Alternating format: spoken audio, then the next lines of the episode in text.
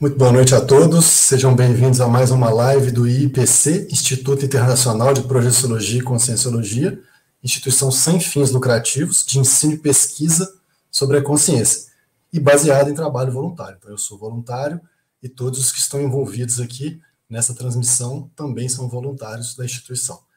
Então, a live de hoje é sobre comunicação extrafísica, um tema bem interessante. E eu sou, meu nome é Henrique Monferrari, eu sou engenheiro eletricista de formação, voluntário, pesquisador e professor da instituição, e acessei a Conscienciologia em 1996. E para a live de hoje, nós, nós teremos aqui também um, um, professor bem experiente, que é o professor Eduardo da Cunha. Professor Eduardo. Olá, pessoal, boa noite a todos. Sejam muito bem-vindos aqui à live de hoje. E eu também, do mesmo modo que o professor Henrique, sou voluntário aqui da instituição. Acessei a Conscienciologia há 31 anos nos últimos 21 anos eu tenho atuado como voluntário e nos últimos 11 anos atuando na docência conscienciológica, né? É, eu sou construtor civil, né? Nós temos aí faço parte do, de uma empresa de construção civil, porque aqui é, as aulas nós somos voluntários, precisamos ter nossa atividade profissional que acontece aí né, normalmente para que a gente possa ter aí a oportunidade de fazer o voluntariado. E deste modo estamos aí juntos para debater uma temática tão importante, né, professor Henrique aí, que nós vamos adentrar, que é essa questão aí da comunicação extrafísica e que acontece a todo momento. Daqui a pouco nós vamos entrar nesse assunto. E até antes de chamar nosso amigo Antônio aqui, para não custa é, deixar de, de falar, né, professor Eduardo, que a nossa instituição é baseada em ciência. E se nós uhum. estamos falando de ciência, a gente está falando de experimentação, refutação, propõe hipótese, testa, e aí a gente já coloca desde já o princípio da descrença para vocês. Não acreditem em nada. Tenham as próprias experiências pessoais, que é a partir das próprias experiências que você faz a autoverificação.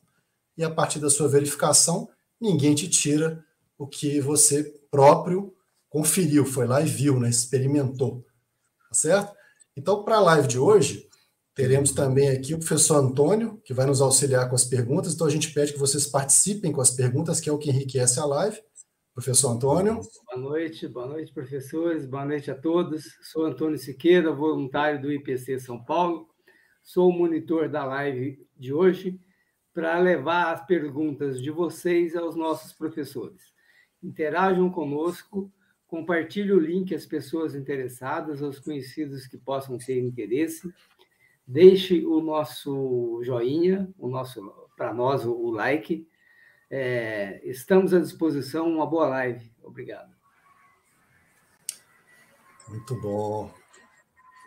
Então, né, professor Eduardo, vamos lá com esse tema, né? É, comunicação extrafísica, um tema interessantíssimo, né? E que ele é muito mais corriqueiro do que a gente pensa, né, professor Eduardo? É, exatamente, ele é muito mais corriqueiro do que a gente pensa. É uma questão de dia a dia, né? Só para a gente fomentar um pouquinho o assunto, né, professor Henrique? Nós temos aí no planeta 9 bilhões de pessoas, aproximadamente, quer dizer, um número não, não tão exato, mas só para ter uma ideia do tamanho. E dentro das nossas pesquisas, é, nós temos a informação de que a para a população, ou seja, a população extrafísica, ela pode ser de 7 a 9 vezes maior do que a população intrafísica. De modo que nós temos uma parapopulação enorme. O que, que é essa parapopulação?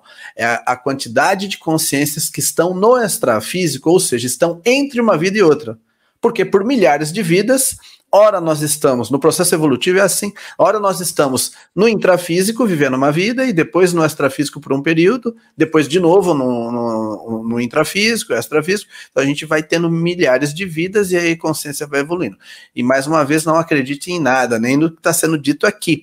Mas temos que admitir algumas hipóteses para serem verificadas de pesquisa para a gente avançar com o conhecimento. Então, dentro desse processo, é quase que impossível não termos comunicação com o extrafísico devido à quantidade de consciências que no extrafísico tem. Aí a gente vai precisar entender a qualidade disso, né, professor Henrique? Exatamente. E a gente, como a gente estava dizendo, já que é muito mais corriqueiro do que parece, né? Porque uhum. ocorre essa comunicação, a maioria das vezes a gente não percebe, a gente acha que é uma ideia nossa, né? E muitas vezes já, já se trata de uma intrusão pensênica, que pode, inclusive, ser positiva, né? pode nos ajudar com alguma coisa, como pode também nos atrapalhar. Né? E, em geral, é o que mais acontece, né, professor Eduardo? É, são os processos mais patológicos, né? os processos mais nosográficos, até por causa do momento planetário, né? do momento da evolução. Né? Uhum. A gente está numa transição de planeta hospital para planeta escola, e, e, a reurbanização acontecendo a todo momento, né? Então tem muito esse processo ainda. Mas vamos lá, né? Vamos, vamos, vamos puxar alguns. Você, você quer complementar, professor Eduardo, com alguma coisa? É, eu acho que a gente pode ir trocando essa ideia, né? Agora, é, essa questão aí, é claro que a gente durante a live vai falar de formas de comunicação, enfim, mas ainda nessa temática de que essa comunicação é muito comum, nós temos também que considerar o seguinte: a sutileza pela qual ela ocorre. Então, muitas vezes, a pessoa tem uma comunicação com o astrofísico que não percebe. Porque uma coisa é a gente pensar assim, nah, deixa eu prestar atenção para ver se tem alguma consex falando. E aí você liga a antena, né? E ah. aquela antena ligada, às vezes a gente até capta alguma coisa, pode ocorrer. Mas o problema é que às vezes a gente não está prestando atenção nisso e está se comportando de uma forma que essa forma ela tem muita relação com a interferência extrafísica. É um tipo de comunicação. Então a pessoa às vezes fica nervosa. Aí ela, naquele momento, ela não percebe, mas ela está expressando a insatisfação que às vezes tem de uma outra, de uma terceira, de uma consciência que está no extrafísico e está acoplando com ela naquele sentimento. Então, quer dizer, é isso que a gente tem que chamar atenção para ver como que a gente trabalha isso, para a gente começar a perceber o que, que é nosso e o que, que não é nosso, né? E claro que a gente vai falar dos tipos de, de, de comunicação, acho que é só esse, só aí para a gente contextualizar Sim. e come, começar o debate, né, professor? Exatamente. E se, e se o pensamento, para complementar, né? E se o pensamento chegou, né, de uma consciência externa, quer dizer, já ocorrendo a comunicação do extrafísico para o intrafísico, é porque a gente tem algo daquilo, né? Então, a consciência é, conseguiu sintonizar, né? É, e também tem um detalhe, né? É. Às vezes socorre sempre, desde a pessoa criança, e, e, esse processo ela não percebe, ela acha que é dela, e, e aí aquilo lá, ela não diferencia porque ela já se acostumou. Perfeito. É uma simbiose. Isso é um, é um processo que vem acontecendo. E aí fica mais difícil. Como é que vai perceber? Se aquilo funciona desde criancinha é daquele modo? Exato. Uhum, é usual, exato. Muito bom. Então, vamos pegar o primeiro tópico aqui. Enquanto isso, o pessoal está dando boa noite aí, né? Já tem uma série de boas noites aí, né? Que já, a gente já recebeu. É, bom, então a primeira pergunta que a gente colocou na, na, na, chamada aí da live, né? Foi de qual forma e em qual dimensão essa comunicação acontece, né? Então, isso é bem legal. Eu já vou citar aqui algumas formas, o Eduardo vai complementar, obviamente, né? Então, é, é, uhum. se nós estamos falando de extrafísica, né? Não significa que a comunicação é só no extrafísico, né? Ela tem origem no extrafísico, mas ela pode ser para o intrafísico, pode ser do extrafísico para o próprio extrafísico, né? E de várias formas. Então a gente já enumera aqui de cara. Fala, eu estou usando a fala aqui agora, né? A gente está usando a nossa, nosso processo mais rudimentar, né, professor Eduardo, de comunicação, porque aqui é o intrafísico. Aqui também dá para fazer telepatia, mas é bem mais difícil, né? Com o cérebro, com a restrição que a gente tem do cérebro físico, né? É bem mais difícil a gente fazer uma telepatia, mas não é difícil. E aí vem as pessoas muito afins, né? Por exemplo, irmão, eu com meu irmão, a gente foi criado junto, e a gente já sabe, muitas vezes a gente sabia o que, que o outro estava pensando, ou pelo que, que o outro estava passando. É, tal é a sintonia, né? Isso ajuda muito, né? Quando você tem a sintonia com a consciência. Mas só voltando aqui aos, aos pontos, né? Da, das formas. Então, a fala, inclusive no próprio extrafísico, né, professor Eduardo? Em dimensões uhum. mais, mais crostais, que a gente diz, mais para a troposfera, uhum. para a troposfera, o pessoal usa muito a fala, né? Chega a repetir, não é? Sim. Na é verdade? Sim, porque há dimensões assim onde a consciência às vezes ela está ali vivendo como se estivesse no intrafísico ainda, né? Então é necessário às vezes a palavra falada para para a comunicação ocorrer, né? Uma, uma comunicação sem a palavra falada como no caso aí de uma telepatia, ou até mais avançada, como no caso de um consciências, né, que é de consciência para consciência, ela vai estar tá ocorrendo se tiver tanto o emissor quanto o receptor tiver condições de decodificar, de perceber, de interagir dentro daquele processo. Uhum. Mas em alguns níveis, mesmo estando no extrafísico, não, não é possível a palavra sem a palavra falada, né? Exato. Tanto que isso, né, professor? Eduardo?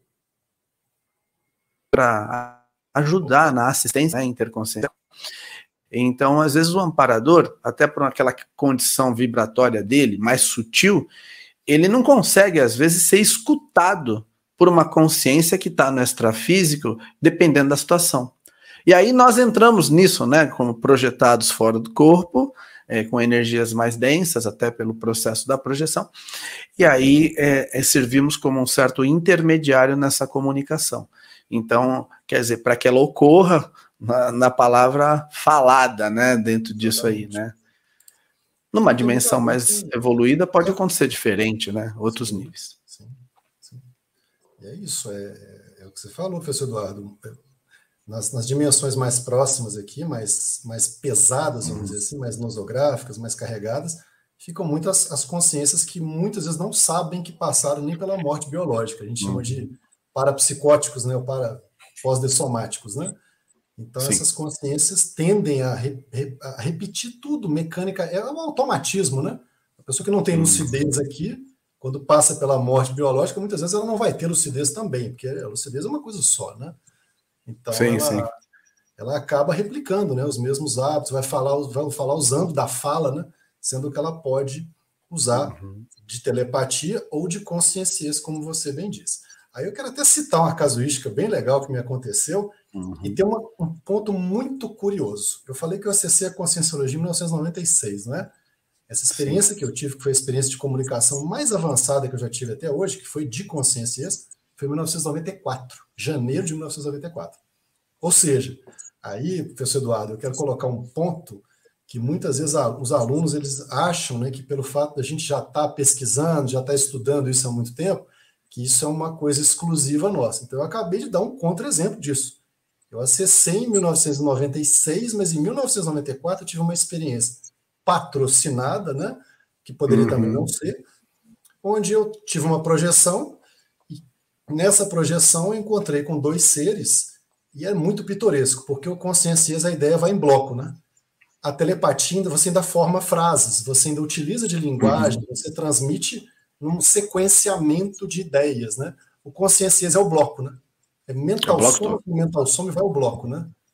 Hum. Então isso é, isso é bem legal. Aí o que, que aconteceu? Olha, olha que interessante, né? Além de ter sido antes de eu acessar esses conhecimentos, né? É, eu tive essa comunicação e era tão estranho, e aí cai nessa questão do condicionamento que a gente fala, que eu já tinha entendido o que ele queria me dizer, que veio a ideia em bloco, e eu ainda ficava colocando em frases para eu entender de novo, porque eu não estava não tava acostumado. Então, o condicionamento né, faz a gente, às vezes, é, desperdiçar até uma forma tão avançada de se comunicar. Isso é interessante, né? É, é essa questão de, do, da informação em bloco é, a gente acaba perdendo uma parte da informação, porque é, é para processar tudo, né? Então, eu, eu, por exemplo, quando tenho experiência assim, vem aquele bloco de informação, eu procuro pegar os pontos chaves e já anotar, porque senão depois parece que fica mais difícil, e aí você vai fazendo um encadeamento, mas é um tipo de comunicação mais, mais avançada, né? Agora, eu, eu até, quando a gente está falando aqui de, de forma, né, nós estamos nesse item, né, de falar das formas aqui de, uhum. de, de, comunicação, né. É claro que, no dia a dia, é, sem conhecer essa, essa situação, nós temos vários exemplos de comunicação que ocorrem. Então, por exemplo, você chega no seu ambiente de trabalho, aí você está lá no ambiente de trabalho e, e de repente uma pessoa que ela não, não tá bem humorada, pode ocorrer, e ela, às vezes, tem lá uma consciência com ela, né? Dentro daquele processo, uma consciência do extrafísico ali com ela, e às vezes é ela mesmo que está dentro daquele processo e acaba atraindo. Mas o que, que acaba acontecendo? Nós vamos interagir, né, com essas energias, com essas consciências, isso é o dia a dia, é o processo do dia a dia. A questão é, como fazemos para perceber? Porque é uma forma básica de comunicação, mas o mais importante é o seguinte: até que ponto a gente consegue identificar quem é que está falando, qual a mensagem, como é que é, né? E, e, aí entra esse processo aí. Isso é muito do dia a dia, né? Eu acho que a gente poderia explorar um pouco isso, que eu, eu penso, pelo menos para mim, uh, foi e ainda é, em certas circunstâncias, uma dificuldade de você perceber tudo que está ocorrendo né, dentro disso aí, né? Você colocou um negócio no início da live, professor Eduardo, que eu, eu, assim, eu particularmente eu gostei muito, porque é o tanto que às vezes a gente já está acostumado a trabalhar com determinada consciência, fica muito mais difícil a gente perceber, né? Porque aquilo ali às vezes já é uma parceria, entre aspas, né? Porque pode ser uma Isso. coisa que não é tão positiva também, né? Uhum. De anos, né? Então fica difícil, às vezes, discriminar, né? As ideias já estão tão misturadas, né? O padrão pensando que ele é tão próximo, às vezes, né? Que às vezes a gente confunde o que é a ideia de um. Mas é possível discriminar, né? Isso é que é importante dizer, né?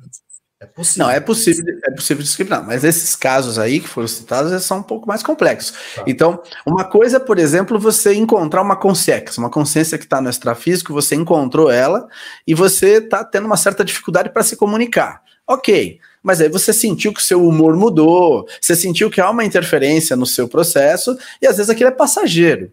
Uhum. Esse é um tipo né, de, de comunicação que pode ocorrer, que a pessoa pode perceber ou não, mas às vezes ela, ela tem aquele mal-estar ou bem-estar, né? Se é um amparando. Mas o problema todo é que tem alguns níveis de consciência, algum, alguns tipos de contato que vêm com uma, uma, uma relação grupocármica anterior muito forte. Então, é alguém, às vezes, vinculado do passado, que tem alguma coisa, e está ali, a pessoa ressomou, está nessa vida, e tem uma consciência que está junto com ela, lá ali acompanhando desde desde que ela é pequenininha, desde nenê, né, de bebê. E aí é mais difícil. É mais difícil por vários pontos, entre eles, às vezes essa consex que está junto reforça uma deficiência que ela tem. Por exemplo, ela se sente mais corajosa na hora que ela fica nervosa. Ela fica empoderada de, de. E às vezes aquilo lá é a Consex alimentando aquelas energias. Aí você vai lá retirar, querer retirar a Consex, a própria pessoa não, não quer, porque ela vai se sentir fraca. Isso é um problemão. Então a gente tem que analisar que esse processo, às vezes, dessa simbiose tem que ser estudado com mais. É, isso tem que se aprofundar um pouco mais dentro desse processo, porque é um pouco mais sério. Mas ele é muito frequente, ele acontece muito no nosso nível evolutivo. Nós ainda temos muitos vínculos grupo-karmos com o passado e relações para ressignificar, né? Esse processo de ressignificação das relações que através, acontece através das nossas vivências aqui, né? No intrafísico, né? E no extrafísico. Então, isso é um ponto à parte. Agora, a gente está falando, é um ponto à parte comum, mas é um ponto à parte, né? Mas hoje a gente está falando assim, e a comunicação, aquela direta, tipo assim, que nem eu pego o telefone e falo com uma, com uma consim, como é que eu me comunico então com uma consex, né? Uhum. Eu acho que isso aí a gente precisa também abrir um pouco mais, né, professor? Com certeza. Com certeza. Eu acho que a gente já pode até pegar algumas perguntas aqui, professor Eduardo, porque já uhum. começaram a aparecer aqui. Então vamos pegar uma primeira pergunta aqui. Se o Antônio quiser trazer para a gente, Antônio, você. Sim, a primeira é da Dora Pimenta. Okay. Como saber se a consciência é um parente de, de verdade? É, é, um ponto bem legal isso aí que eu ia comentar. A gente até conversou um pouquinho antes, né, professor Eduardo, sobre a transparência no extrafísico, né? No extrafísico a gente brinca que a gente fica desnudo, né? Quem realmente está atento para as energias e para o que está, sabe fazer a leitura energética correta, né? Não vai se iludir com às vezes a forma, porque a pessoa pode assumir uma forma, né? Pela plasticidade do psicossoma, ela pode assumir uma forma como um parente, né? Como a própria Dora colocou aí. E não é um parente às vezes. Mas às vezes também isso pode ser um processo assistencial, não pode? Não pode ser um psicodrama que alguém aparece de uma forma né, é, familiar para não assustar outra pessoa.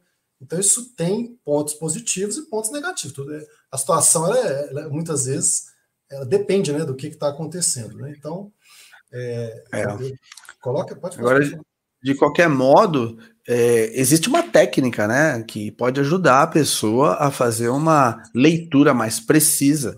Se ela, por exemplo, no dia a dia, ela tem o hábito de aplicar o estado vibracional, que é uma técnica bioenergética, vocês podem depois estar pesquisando, né, no, no site do IPC, ali tem informações, onde você trabalha suas próprias energias e acelera o movimento e instala um estado vibracional. Isso tudo vai ajudar no processo de compensação bioenergética energética, a pessoa vai ficar mais perceptível e com mais autodefesa também. Uhum. Então, isso tudo ajuda. Aí o que acontece? Quando ela sai do corpo, ou até quando ela tem uma comunicação aqui, se ela tem o hábito de usar o estado vibracional, esse processo vai ajudar ela a identificar. E ela pode, de repente, exteriorizar energias para a Consex, visando ajudá-la. Não, não é, um, não é um embate energético, né? É, é você exteriorizar assistencialmente e a, a realidade daquela consciência tende a aparecer. Né? Então, quer dizer, o processo das energias, ele, ele denuncia quem é que está ali. A, a, energia é o cartão de visita da consciência, porque ela contém os pensamentos e sentimentos da consciência. Uhum. Se ela estiver assim se manifestando e, se de, e, e, não for ela, e não for, de repente, ela em algum momento ela vai se denunciar. Mas quem não domina o estado vibracional, não domina as energias, fica mais difícil de perceber, e aí fica mais fácil de ser enganado quando é o caso, né? Agora, outra situação que o professor Henrique trouxe é o seguinte: às vezes é, aparece uma consciência que se faz passar por um parente para fazer assistência para uma outra que só acreditava naquela pessoa. Então, tem uma consciência no extrafísico, está lá carente, com problema, mas ela não confia em ninguém, ninguém chega perto. Então, de repente, aquele parente vindo, ela vai confiar. Então, às vezes, isso é uma técnica, né? Feito um psicodrama para utilizar essa condição. Mas é uma, também é uma situação, uma conduta até de exceção, até certo ponto. Né? Exato, exatamente. E a leitura energética, é só lembrando que, uhum. que o estado vibracional pode ser feito no extrafísico também, né? Não sei se uhum. o pessoal pescou aí. Isso vale a pena, estado é... vibracional, ó. Anotem, a live não é sobre estado vibracional, mas vale a pena. Exatamente. Muito bom. É, bom, então, é, esse ponto aí ele, ele, é bem interessante, que a gente já tinha até comentado sobre ele, da transparência, fica, isso fica mais evidente no extrafísico. Mas tanto no intrafísico quanto no extrafísico, é possível você fazer a leitura energética. No intrafísico é um pouco mais difícil, mas também com treinamento você consegue, né? É, uhum. É, às vezes nós temos excelentes atores, né, professor Eduardo? E a pessoa às vezes representa aquela beleza, né? Mas aí você olha ali as energias e vê que não é bem aquilo que ela está falando, né? Então, isso eu tenho salta até uma, mais aos olhos né? Eu tenho até uma casuística rápida sobre esse caso aí. Eu, eu, trabalhei numa empresa há um tempo, né, uma multinacional, e eu também entrevistava pessoas para contratar, né? E uma vez um candidato chegou, ele se apresentava assim com tudo que a gente precisava. Mas aí eu sempre tive o hábito assim de fazer a psicometria. O que, que é psicometria? Você exterioriza energias com uma intenção de ajudar, tudo. Mas quando você faz isso, aquelas energias retornam para você com uma informação. E a informação que me vinha é que tinha alguma coisa que não estava não tava fechando ali, nas energias não estava não tava correto, uhum. né? E eu pergunto, tudo que eu perguntava, ele era o candidato perfeito ali para a vaga, mas tinha alguma coisa. E aí, trabalhando um pouco mais, eu, eu levei um pouco mais de tempo mas ele acabou falando e realmente tinha alguma coisa lá que era do ponto de vista até impeditivo para a gente ali. Mas ok. Mas a questão toda é que foi pelas energias que eu percebi que tinha uma informação ali que não estava batendo. Isso é um tipo de comunicação, né? A gente aprender a fazer o diagnóstico. O nome do que eu falei é psicometria, né? Leitura, né? Fazer a leitura energética uhum. e colher muito mais informações do que a pessoa está te colocando ali. Professor Antônio, vamos, vamos aproveitar. Nós um temos que usar isso com ética também, né, professor Henrique? Sempre. que a ideia não é sondar as outras pessoas, não é isso, né? Exatamente. É. Uhum. Sim, a Marilux pergunta, professores, na opinião de vocês, a projeção pode ser um dos maiores meios de comunicação? Pode falar a respeito? É, essa é uma excelente pergunta, né? Porque, na verdade, a projeção a gente coloca como a principal ferramenta da, consci... da conscienciologia de autopesquisa, né, professor Eduardo? E também pode ser um dos maiores meios de comunicação, sem dúvida, porque você vai diretamente ao, ao extrafísico. A gente já está até adiantando um ponto, né, professor Eduardo, que a gente ia falar um pouco mais para frente, que, por exemplo, uma comunicação mediúnica, onde você tem uma consciex que se acopla, vamos supor, comigo, para dar uma informação para o professor Eduardo. Aí eu entro ali no transe mediúnico, né, professor Eduardo? entro lá, recebo uhum. a informação. Essa informação ela está passando por todos os meus filtros, inclusive. E na hora que eu levo para o professor Eduardo, se eu não tiver uma destreza enorme, isso é um processo assim. Em geral, a gente acaba alterando essa informação. Então, isso que a, que a Marilux colocou aí, isso é, isso é muito bacana, porque o ideal, por isso que a gente fala, não acredite. Se você tem a ferramenta da projeção, você pode ir na fonte e colher a própria informação. Vai lá e verifica, e inclusive Isso. se comunica com as entes queridos. É possível ajudar. Eu tenho casuística disso, o professor Eduardo também tem, então isso é bem legal. Você quer complementar, professor Eduardo? Não, diretamente. Você sai do corpo e tem a oportunidade de se comunicar diretamente, como você trouxe no início aí da sua resposta, né, professor Henrique, que você tem um contato direto, não tem intermediário. Né? Então, isso facilita muito.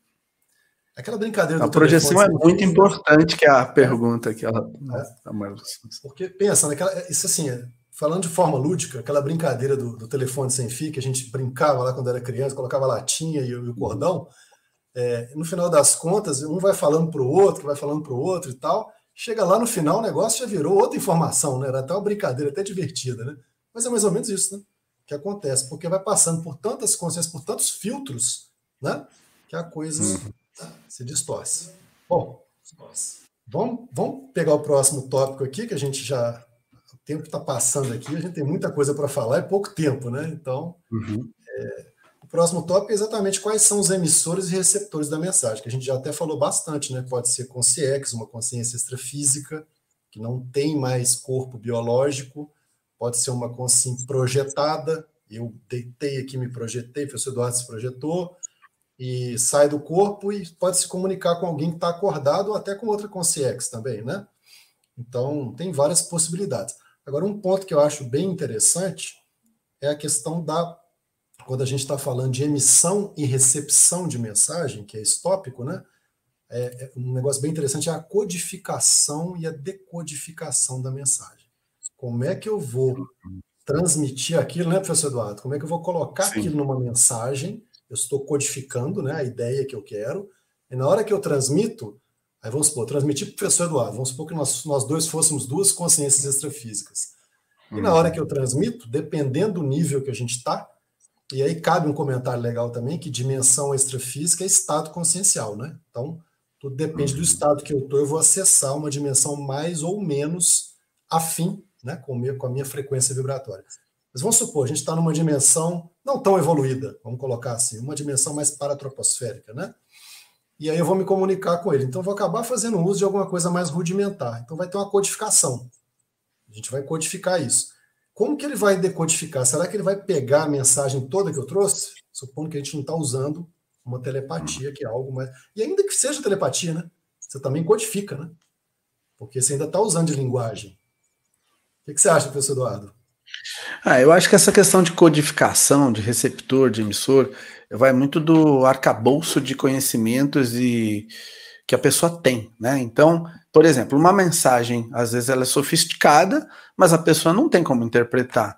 Mas se é uma pessoa que, por exemplo, ela tem aquele arcabouço, por isso que é importante nós estudarmos, lermos bastante e, e, e ampliar esse arcabouço, porque aí é, fica mais fácil da gente estar, tá, de repente, inter, entendendo, decodificando esse processo todo.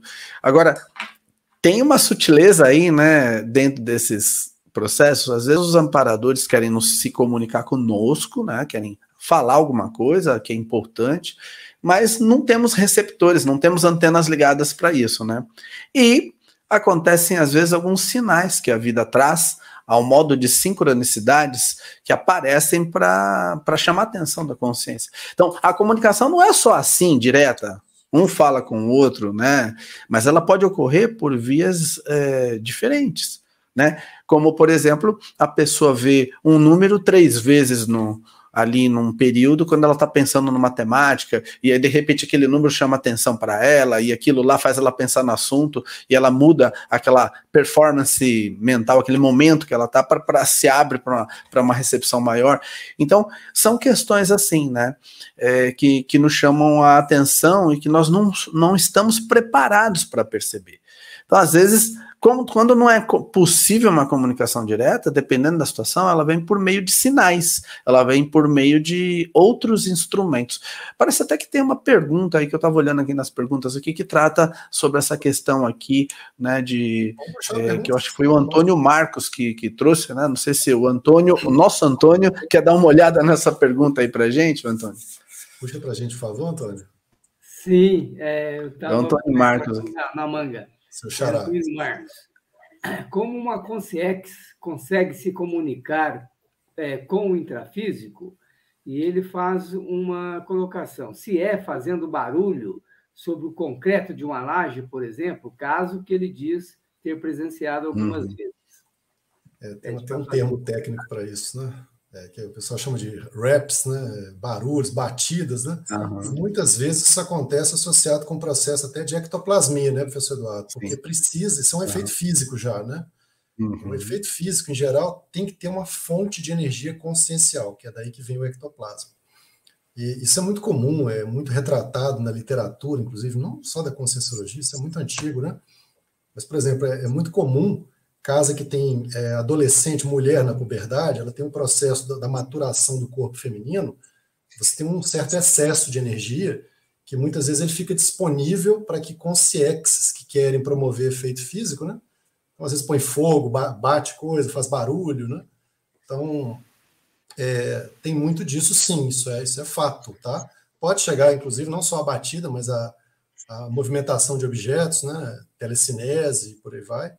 Tá? Não, não é raro, viu, Antônio? É, mas foi muito bom você ter trazido isso, porque como o professor Eduardo acabou de comentar, a comunicação, a gente está falando aqui de comunicação, vamos dizer assim, mais elaborada, né? mas ela pode ser mais simples, mais sutil, mas que traz informação importantíssima, ou simplesmente te chama atenção, como o professor Eduardo colocou, né, professor Eduardo? E aí a pessoa às vezes atenta para um, um número, para um sinal, estava até conversando sobre isso aqui, ele teve um, uma situação dessa hoje, né, professor Eduardo? Se você quiser comentar aí, estava na estrada lá, né, viu?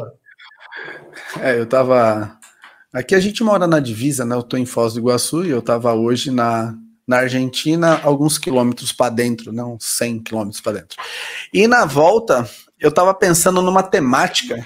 Então, eu estava dirigindo o meu carro ali, né, numa estrada aqui da Argentina, Ruta 12. E aí, de repente, eu pensando numa temática. E aí, assim que eu pensei, eu passei por uma escola que ela tinha um número, que era o número 11, escola número 11. Só que aquilo, para mim, teve um significado, por quê? Porque naquele momento eu falei, não, peraí, Aí eu pensei de novo na temática e aí aquilo aclarou um pouco.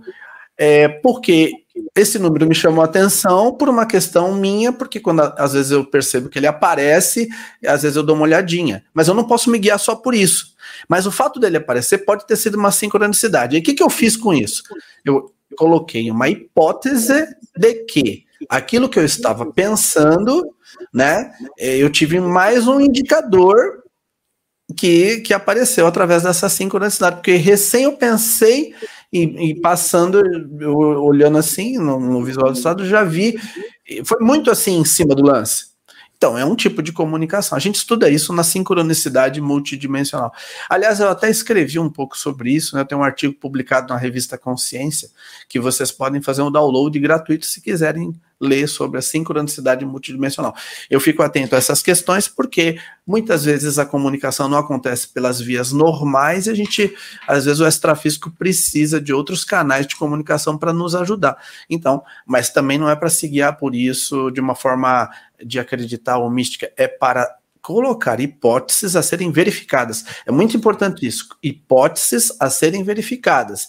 Se temos indícios, ok, vamos ver as coloca-se esse hipótese, verifica-se. Às vezes aquilo é, às vezes não é, né? Temos que fazer a, a, a pesquisa de uma, é com, com bastante critério, com bastante discernimento em tudo que a gente for fazer. Mas foi um episódio que eu comentei, assim, né? Não, não é de uma relevância tão grande, mas se o professor Henrique é um pediu para eu comentar. O que eu acho interessante, porque foi uma coisa de hoje. Você comentou comigo. Sim, é, foi de hoje, pode né? Ser, pode, uhum. pode ser também, mas te chamou a atenção, né? Sim, eu estava pensando em coisas da nossa live.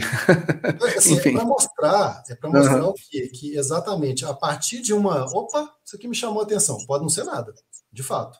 Mas Sim. também pode ser. Não custa você, né? É claro que nesse momento eu também prestei atenção nas energias e eu percebi que tinha energia. Entende? Energia, por exemplo, porque a energia assim de amparador é diferente da energia de uma consciência carente. A energia do amparador, você, pelo menos para mim, eu sinto assim que me aumenta um pouco a lucidez, eu me sinto um pouco melhor, assim, dá, dá para perceber que há, era, você se sente é, mais em paz, mais tranquilo. Né? É, exatamente.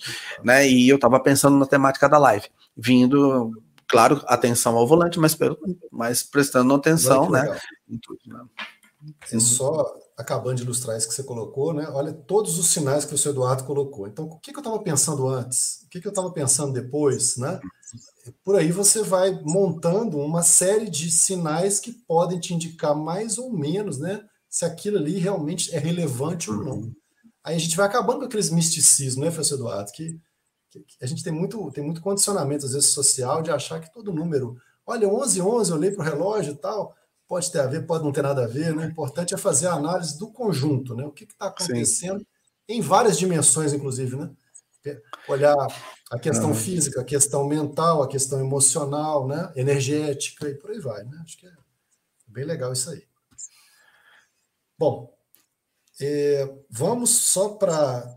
Agora deu um tanto de pergunta aqui, eu só vou passar para o próximo ponto aqui, que senão a gente perde o timing também, e a gente volta para as perguntas.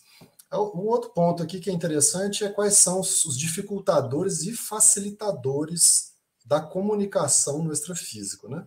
Então, acho que um, um que é bem legal é a barreira dimensional. Porque quando a gente está falando da comunicação extrafísica, mas do extrafísico, por exemplo, para o intrafísico, isso, a, a, principal barreira, por exemplo, é o nível de lucidez, né? É, às vezes a atenção da pessoa, o parapsiquismo da pessoa, né? Se ela tem ou não condição. A questão da sinalética, ela tem bem mapeadas as sinaléticas dela, ela sabe como que ela funciona parapsiquicamente, como que o corpo dela reage a recepção de determinadas informações, né, professor Eduardo? Então, a, a, eu acho que isso é, isso é, bem interessante do ponto de vista de, das dificuldades que a própria pessoa tem, porque entre dimensões pode ser uma coisa mais difícil, né?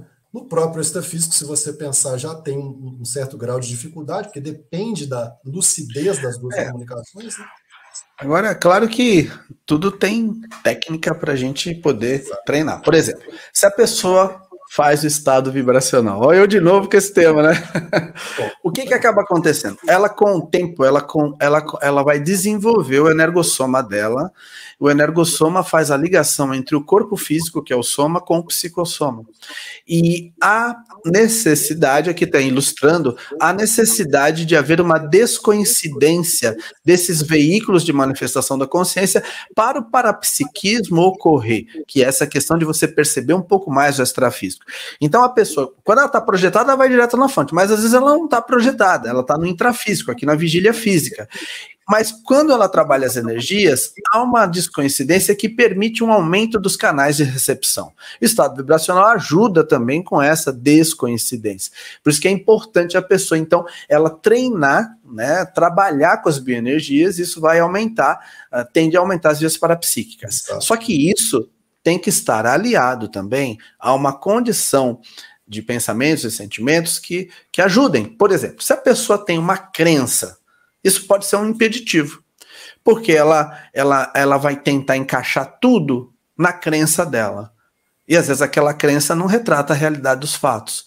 Então, a ideia é não ter crença nenhuma, trabalhar com o princípio da descrença, estar aberto para as hipóteses a serem verificadas. Então, quer dizer, às vezes um processo religioso para a pessoa atrapalha. Atrapalha porque ela vai tentar encaixar naquela interpretação aquilo que ela está vivenciando na crença que ela tem.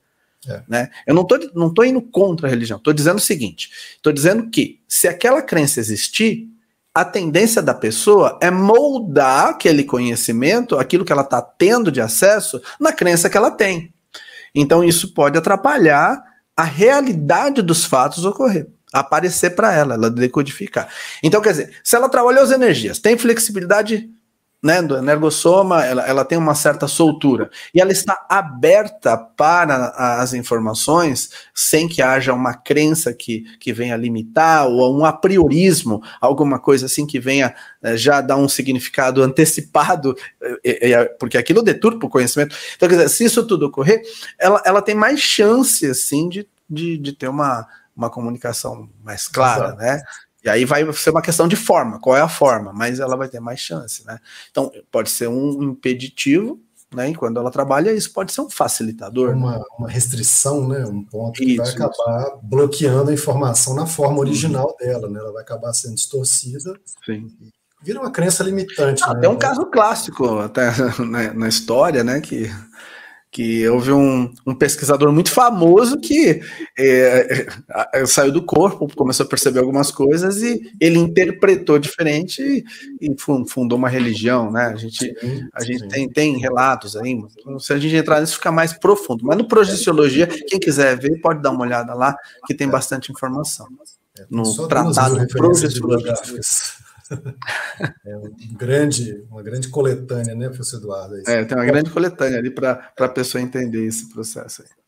Mas achei bem legal esse ponto que você tocou do trabalho com as energias, porque o energossoma ele é um veículo de ligação, né? Ele é que faz a ponte entre o corpo físico, biológico, e esse corpo que sai toda noite, né? E que permanece após a morte biológica, né? Então, o energossoma, estando bem trabalhado, estando bem trabalhado, ele tem uma facilidade maior né, de, de ter pequenas descoincidências rapidamente, que às vezes você está no intrafísico, mas você consegue aí ter um, uma ilustração muito bacana. Isso aí tem um vídeo no YouTube também, tá, pessoal? Para quem que uhum. for de primeira vez e tal, internauta aí que estiver tendo acesso pela primeira vez, entra no canal do IPC no, no YouTube, tem ensinando, tem essa técnica de circulação fechada para atingir o estado vibracional, que é o EV que está aí ao lado, a exteriorização e a absorção das energias. São as, as manobras básicas e que, por meio delas, né, técnica, igual o professor Eduardo colocou, é, você se treina e vai treinando seu próprio energossoma e ele vai ficando mais solto. E à medida que ele fica mais solto, você começa a ter mais autoconscientização multidimensional, né? Tá mais atento para o que está acontecendo em todas as dimensões, que é o tempo todo, né? A nossa vida é multidimensional, né? A gente não, não para de, de ter, é, de interagir com a, com, a, com a, multidimensionalidade, mas se a gente está atento e se a gente tem a, o, o, o necessário trabalho energético, a gente tem a sensibilidade até mais aflorada, né, professor Eduardo? Para poder uhum. pegar ali, às vezes, uma sutileza, um detalhe que vem. Bom, é, vamos pegar umas perguntas aqui, professor Antônio. Aproveitar. É, vamos lá, porque tem bastante que eu estou olhando aqui. É, tem bastante.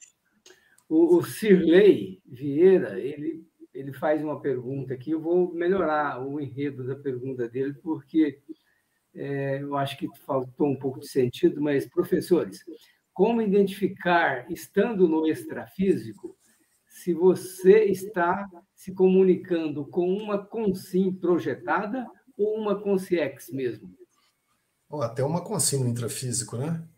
Porque se uhum. você está no extrafísico, vamos supor, nós aqui, né? A gente está projetado no extrafísico. A gente pode se projetar com outro, pode se comunicar com outra consim projetada, né, professor Eduardo? Que está lá também. Uhum.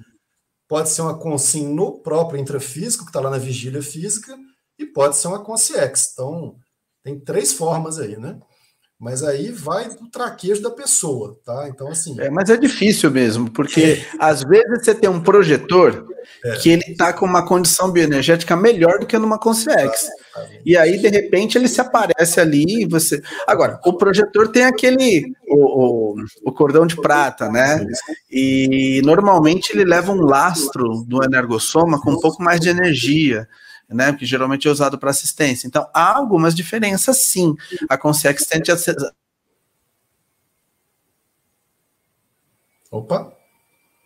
Se... muito intri... ainda intrafisicalizada, né? Ela não, às vezes não deu nem conta de que ela está no extrafísico. Então aí é mais denso.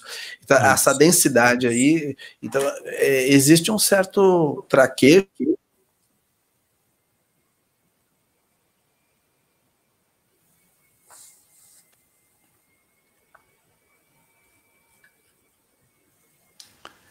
Eduardo, tá dando uma travada aí. Acho que é, cortou sua fala. Cortou minha fala, né? Então, existem algumas diferenças, né? Então, o, o, a repetição das experiências vai nos ajudar, né? Dentro disso aí, a, a ter Exatamente. o traquejo para ver, né? Mas, então é treino, né? Vamos colocar de uhum. outras formas. É treino, é identificação, é comparação. É aquilo que você colocou um negócio muito interessante, professor Eduardo à medida que a gente vai tendo base de informações, de conhecimento, e aí vale a pena estudar de tudo, vale a pena ler relatos, correlatos, uhum. porque você vai pegando detalhes, né? Que às vezes um detalhe que uma uhum. pessoa observou, olha, eu observei que determinado, determinada pessoa projetada dava para ver que estava, às vezes eu não vi o cordão de prata, mas eu vi que a luminosidade era diferente, ou eu vi o lastro uhum. energético, a pessoa está mais, uhum. né? é, uma consciex está mais clara, uma consciex que, que não tem, é, que passou pela segunda dessoma, né? Essa ilustração aí mostra bem aí a questão do, do cordão de prata, e que às vezes não dá para ver também, né? Isso que é interessante. Então é muito caso a caso, né? E é muito de treino, que às vezes mentalmente você faz a, aquela leitura, se acopla com aquela consciência também e acaba fazendo a interpretação correta do que, que se trata, né? Então, tem de tudo, né? importante é treinar. É isso que você colocou, né, professor Eduardo? Acho que isso aí é, uhum. é legal aí do, do treino, da capacitação né, de cada um. Bom, Já estamos. Mais, pergun mais perguntas aí, é, Antônio. É. Puxa mais uma aí. Vou fazer aqui a da Raquel, Raquel Neves. Professores, é, como saber a origem dessas comunicações? Como saber se é uma consciência com boas intenções? Gostaria de saber também sobre pré-cognição. Obrigado. Quer responder, professor Eduardo? A primeira parte da pergunta, né, a questão da origem, mais uma vez a gente toca no assunto da pessoa estar tá mais desenvolvida parapsiquicamente e o estado vibracional pode ajudar bastante. Aliado a um, um investimento no estudo, a pessoa vai ganhando traquejo, ela sai do corpo, ela, ela vai tendo mais experiência para perceber. Agora, o problema todo está na energia, vamos dizer assim, da pessoa, né, da, daquela consciência. O que a gente precisa é achar formas de ler essa energia, de perceber. Às vezes a gente encontra alguém e já sente um pouco, né? Não, me fez bem, ou então não me fez tão bem. É a mesma coisa no, no, no extrafísico, né? Ou numa comunicação. É uma questão de perceber, verificar a coerência, perceber as sensações e, mais tecnicamente falando, fazer a psicometria, que é aquela leitura bioenergética, né? Dentro disso. O conteúdo ajuda muito também. Exato. Agora, a questão da pré-cognição, é, ele é um ponto interessante, né? É, é como se você tivesse, por exemplo, num helicóptero, né? E, e, olhando uma montanha que tem duas entradas. Você vê um trem vindo de um lado, outro de outro. Daquele ângulo de visão, você consegue ver que um trem está vindo e o outro está vindo. Vão entrar no túnel. Você pode prever, daqui 10 minutos eles vão passar um pelo outro. Isso é porque você está no ângulo de visão, está no helicóptero, está vendo de cima. Mas quem está lá no trem daqui ou no outro de lá não está vendo. Claro, tem tecnologia para isso, mas estou dizendo, não está vendo, né? Uhum. Dentro desse processo. Então, a pré-cognição é mais ou menos isso: é uma leitura das variáveis que estão sendo projetadas para determinado fato acontecer são às vezes são milhares de variáveis. Então é uma capacidade de você acessar isso. E muitas vezes essas variáveis elas não podem mais ser mudadas porque assim não podem é muito difícil de mudar porque tem muitas coisas envolvidas. E outras podem ser mudadas porque não ocorreu ainda. Se não ocorreu ainda pode ser mudado. Mas essa é a capacidade da pessoa fazer uma leitura dessas projeções, dessas milhares de projeções. Por isso que alguns parapsíquicos conseguiram fazer previsões aí, às vezes, de coisa de 100 anos até mais, e né, a gente tem aí dados. Uma, né? uma confluência, uma, né, uma tendência. Uma confluência, e aquilo é lido, né? Que, tá, porque aquilo tá. Tem certas ocorrências que estão sendo montadas há muito tempo para que elas ocorrem, né? Então, a, a parapsíquica ela consegue ler essas ocorrências. É mais ou menos isso a questão da pré-cognição. É, eu complementando aqui, essa pergunta da Raquel foi bem legal porque ela foi bem completa, né? Ela foi desde a da, da discriminação, uhum. né? É, entre a questão da, de uma consciência, se ela é bem intencionada ou não, né? É, até a, a, questão aí da, da pré-cognição. Falando da pré-cognição, o, o, Raquel, eu, eu tenho uma, uma, situação bem interessante, que assim como o professor Eduardo, eu também publiquei um trabalho sobre ele no, na, na, na, revista Consciência, e aí a gente convida vocês, né, que não é só professor, uhum. nem então, qualquer pessoa pode publicar, né? Desde que gere o trabalho, tenha, tenha a base científica, submete uhum. o resumo, né? Então, tem os periódicos da Conscienciologia, que é onde a gente vai fazendo ciência, né? A publicação é essencial para lastrear o processo da cientificidade, né? Então, nesse processo que eu relatei, eu, eu vi um acidente de carro que ia acontecer comigo. E eu consegui evitar esse acidente. Então, tinha uma tendência, chegou no dia, três meses depois, mais ou menos, da pré-cognição que eu tive, que foi uma pré-cognição projetiva, eu estava projetado. Eu percebi o local e eu dei atenção lá atrás, quando eu tive a pré-cognição, dei a devida atenção e falei, gente, esse negócio vai acontecer, que eu estou reconhecendo esse lugar. E começou a me dar medo e eu falei, eu vou mudar o que eu ia fazer aqui. Parei, estava me dando sono, parei. Era para eu ter dormido ao volante, o meu carro ia capotar na próxima curva e eu seria ejetado do carro. Foi a cena que eu vi. Então eu publiquei isso por quê? Porque isso me ajudou a evitar um acidente. Então, como o professor Eduardo comentou, muita coisa é evitável, mas muita coisa não é. Tem muita coisa que você não vai conseguir. Porque já tem uma massa crítica, né, professor Eduardo? Já tem muitos fatores envolvidos que dificilmente você vai conseguir reverter aquilo ali. Tá? É porque não depende é... só da pessoa, né?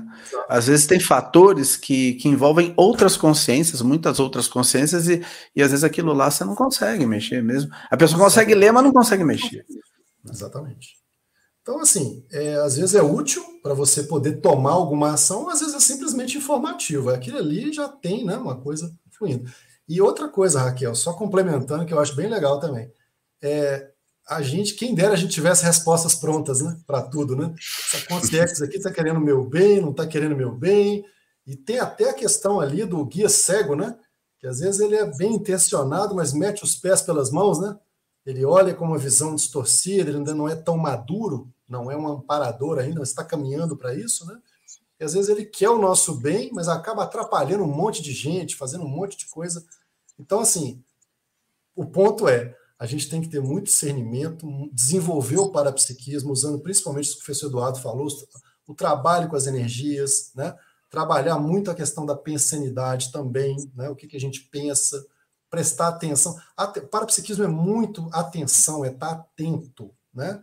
Às vezes, pequenos sinais, você repara, aquele sinal ali está acontecendo, sempre que ele acontece, tem isso aqui, daí a pouco você mapeia dez vezes aquilo ali aconteceu, por exemplo, já é uma sinalética que a gente chama. Então, ó, isso aqui, esse tipo de arrepio que eu tenho aqui, eu já sei que vai acontecer isso, ou está acontecendo isso. Então, é, tem várias formas. O legal é, tem como a gente desenvolver isso. Agora, resposta pronta e coisas pré-definidas, isso é muito difícil. Aí cai no processo lá da crença, do oráculo, né, do, do misticismo, uhum. e não é isso que a gente faz aqui. Tá? Então, assim, infelizmente, né, mas felizmente, na verdade, porque. Não, até porque há casos, né, professor Henrique, que a Consim, a que está no intrafísico, é que está ensinando a Consciex. Exatamente. Pega uma Consciex carente, ela está no momento de carência ali, não, não sabe às vezes que, que ela está entre uma vida e outra, ela não sabe que ela desativou o corpo físico, ela se sente viva e por um processo dela, de crença, enfim, ela não identificou que ela passou pela morte biológica, né? Então, o que acontece? Professor Eduardo. Deu uma travadinha de novo. Opa! Às vezes um. Voltou? Voltou. voltou. Às vezes um projeto vai ajudar essa consex. Né? Uhum. Então, a informação, ela, ela pode tanto vir do extrafísico para o intrafísico, como pode ser o contrário. Pode vir do intrafísico para o extrafísico, né? É, então, tem as duas. Depende da condição dos comunicantes entre si ali dentro. Você trouxe um ponto muito sério, professor Eduardo, que é, até que ponto né, a gente não é exemplo para as consciências que nos acompanham, né? Então, Sim. até que ponto, quando a gente está dando uma live, dando uma aula, né, não tem consciências que nos acompanham há milênios, aí estão acostumados com a gente fazendo outras coisas aí não tão cosmoéticas, de repente vê a gente trabalhando com outras coisas mais positivas, mais pró-evolutivas, uhum. e até que ponto a gente não é exemplo né, para essas consciências. Então, isso, isso, é bem sério, isso que o professor Eduardo colocou, bem sério. Vamos pensar no nosso exemplarismo, né? inclusive para o extrafísico. A cosmoética está aí a definição. Né? Então, é bem legal. Bom, a gente já falou aqui do último tópico aqui, só antes da gente passar para mais alguma pergunta. É, os tipos de comunicação, acho que a gente já falou, né? Não, está faltando só esse mesmo é, que a comunicação, que a, que a Consim pode fazer uhum. estando no estado projetado, né? E aí cabe, né, uma, uma consciência que está para a gente até citou algumas aqui, né, algumas formas de comunicação. Uma delas, inclusive, é a própria psicofonia, né? Que a, é. a consciência está projetada, né? Você quer, você quer Agora, projetado assim, geralmente, assim, para dar um resumo, acontece ou por telepatia, sem a palavra falada, ou com a palavra falada, dependendo do, do, do ambiente extrafísico, ou num em bloco, né? O consciência, aquela troca de ideia mais que a gente comentou no, no início da live. Mas tem muito da comunicação também que ocorre assim: a gente está aqui no intrafísico, e aí, às vezes, tem vias de comunicação que pode ocorrer. Que pode ser, por exemplo, uma clara audiência, né? Então a pessoa escuta no extrafísico, uma clarividência, ela vê o extrafísico, a psicografia é uma das vias de, de comunicação, até teve uma pergunta aqui também, que que, que a gente achava da psicografia, né, peço para o Antônio colocar na tela, e essa questão da psicografia em si, ela, ela passa pelo intermediário que é o, o, o parapsíquico que está escrevendo, então ela, ela não é uma comunicação, por exemplo, totalmente direta, Deu uma travadinha, professor Eduardo. Opa. Tá, às vezes eu vejo uma falhadinha aqui, né? Então, há de se perceber que se essa comunicação de, da psicografia, ela não há uma interferência demasiada da, do parapsíquico que está atuando, porque ele usa, a, a, passa pelos filtros, do mesmo modo que uma comunicação parapsíquica por outras vias, uma psicofonia, por exemplo, a Consex vem e fala através do instrumento é, vocal do, do parapsíquico, ela também passa pelos filtros daquela consciência. E é importante dizer. Opa! É o link. O professor, tá falhando? Eu ia falar da passividade lúcida. Fala você então por conta, meu professor, porque está falhando aqui, da passividade lúcida, da importância, a diferença entre a passividade lúcida e a não lúcida, né? Que a gente Exatamente. É, porque a passividade não lúcida acaba que a, a consciência ela está sendo influenciada, né? Ela está recebendo ali, mas ela não está muito atento ao que está atenta, né? Ao que está acontecendo. E se ela está nesse processo mais lúcido, se essa passividade é lúcida, então, ela está recebendo informações, e aí podem, podem ser formas até bem avançadas, né? uma telepatia, uma questão até é, mais direta, assim, sem, sem tanta linguagem, sem tanta carga, né? as ideias sendo mais transmitidas é, de uma forma mais direta, e aí ela consegue receber isso né? e, e trabalhar aí com, com, com, a informação de uma forma muito pura. Né? A informação ela praticamente não é distorcida, né? porque ela está lúcida. Uhum. Então, é, é bem mais interessante do que quando ela não está lúcida e, e, acaba sendo influenciada. Então, nisso aí, inclusive, professor Eduardo, a gente volta a citar a, a, questão da intrusão pensênica, né, que muitas vezes a gente recebe influências aí por conta, principalmente de brechas que a pessoa tem, né, ela tem alguma brecha, algum ponto ali que o, o, às vezes o assediador consegue acoplar com ela e vai lá e dá aquela sugestão mental para ela. E aí vai ver aquela ideia, às vezes, acaba aquilo acaba crescendo, né? pode crescer e, e ter um fato, ter um, uma consequência negativa para a pessoa. Por isso que é importante estar lúcido, né? estar atento. É, tem que ter um discernimento, uma coerência, né? Para aquele processo estar ocorrendo. E, ao mesmo tempo, estar aberto para hipóteses a serem verificadas, porque também se, se limitar a, a, ao conhecimento que temos, às vezes uma informação de ponta não chegaria, né? Tem que ver isso aí também, né? Então, existem uma aí. extrapolação, por exemplo, né, que seria uma, às vezes um isso. fenômeno que você não está acostumado a ter, e de repente você, um aparador quer te patrocinar alguma coisa, você não, não, tá ali no. Quero o meu seguro aqui, o que eu conheço, né? Isso aí às vezes atrapalha. Né? Ao mesmo você tempo que está aberto para perceber algo novo, isso. há um senso crítico para discernir sobre a coerência dessa ponto de equilíbrio. Né? Exatamente. Tem que experimentar, né? Não tem, uhum. não tem fórmula mágica, né, professor Eduardo? Quem dera tivesse, né? Agora, uma coisa, professor Henrique. Sim. Quando nós encontramos uma pessoa na rua, nós normalmente não estamos desacompanhados. Já há um nível de comunicação aí. Nós nos comunicamos com as consciências que estão com aquela consciência também. Às vezes percebemos. Há casos que a gente percebe. A consciência claramente ali, às vezes até uma comunicação. Mas, a, mas isso é, porque nós estamos aí procurando estar atentos e sabemos dessa condição, então a gente olha um pouco melhor. Mas normalmente as pessoas não olham isso, elas não percebem, elas simplesmente encontram alguém e acham que é um encontro, intrafísico com intrafísico. Tem muito mais que isso. Isso é uma constante, eu acho que isso é um ponto assim que, que deve nortear aí a importância da comunicação. Porque Exatamente. às vezes a gente encontra alguém e sai melhor. Às vezes não, às vezes sai ali com uma carga energética que precisa ser trabalhada, e às vezes a pessoa está com uma consex ali. E a consex é que não gostou daquilo que foi falado, né? Do que foi conversado. Então isso tudo tem que ser observado. Tem que estar atento, né? Esse aqui é o ah. ponto. A atenção, né? Essa questão do trabalho com as energias, essa sensibilidade aí para poder perceber o que está acontecendo, não só do hum. ponto de vista físico, mas também energético, até o que está rolando né, ali na, no extrafísico, né, já tentando usar de alguma de algum parapsiquismo. Então, isso é fundamental. Você, você é, os encontros isso, geralmente não são por acaso, muitos é. deles são patrocinados por um, pelos amparadores e têm uma finalidade assistencial. Às vezes você vai num lugar e tem uma, uma assistência a ser feita com aquela pessoa X Exatamente. que encontrou. E, né, é. Enfim. É importante valorizar cada experiência, né? Eu acho isso muito legal, até para a gente, já está finalizando aí, falta um minuto para terminar o, nosso prazo regulamentar aí, né? É, mas acho que é importante valorizar cada experiência, observar né, as, as, pessoas, esses encontros não são meramente casuais e ninguém perde ninguém, né, professor Eduardo? Isso aí é um ponto muito importante, né? Às vezes a gente acha que interagiu durante uma determinada época da vida com uma pessoa, com um grupo de pessoas, e isso sempre tem algum tipo de repercussão, a gente guarda algum tipo de senha com aquelas pessoas, né? Então é, é bom ter essa, essa postura da responsabilidade do que, que a gente faz, porque sempre fica, né? Fica um rastro uhum. nosso, fica links né, com essas pessoas, e o link, às vezes, ele é muito bom para a gente poder assistir esses grupos também. Né? Sim. Isso é bem legal. Tá bom?